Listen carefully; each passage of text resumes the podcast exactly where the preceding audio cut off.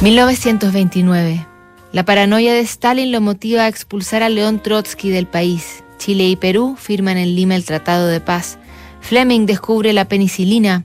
En Wall Street se desencadena el jueves negro, el crack bursátil y la Gran Depresión.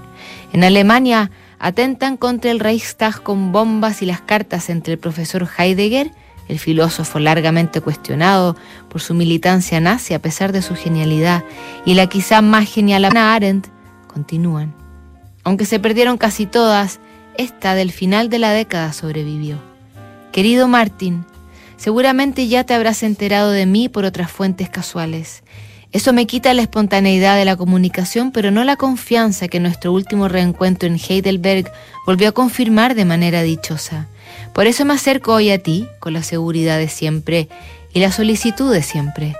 No me olvides, y no olvides hasta qué punto y con qué profundidad sé que nuestro amor es la bendición de mi vida.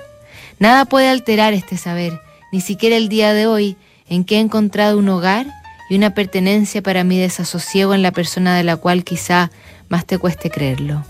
Oigo hablar bastantes veces de ti, pero siempre de esa forma extraña, ajena e indirecta, ya implícita en la pronunciación del famoso apellido, o sea que a mí me resulta difícil de identificar, sin embargo, es enorme y hasta torturante mi deseo de saber cómo te va, en qué trabajas y cómo te sientas, Friburgo.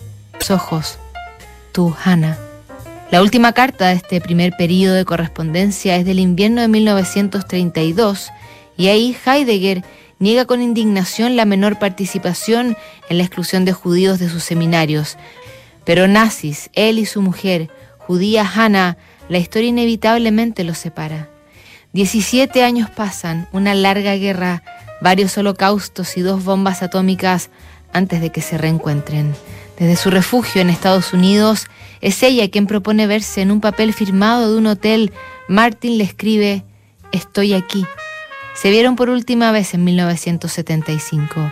En diciembre muere la brillante Arendt por un segundo infarto en su departamento neoyorquino Casi todas sus cartas habían sido destruidas antes por su amante, que moriría seis meses después.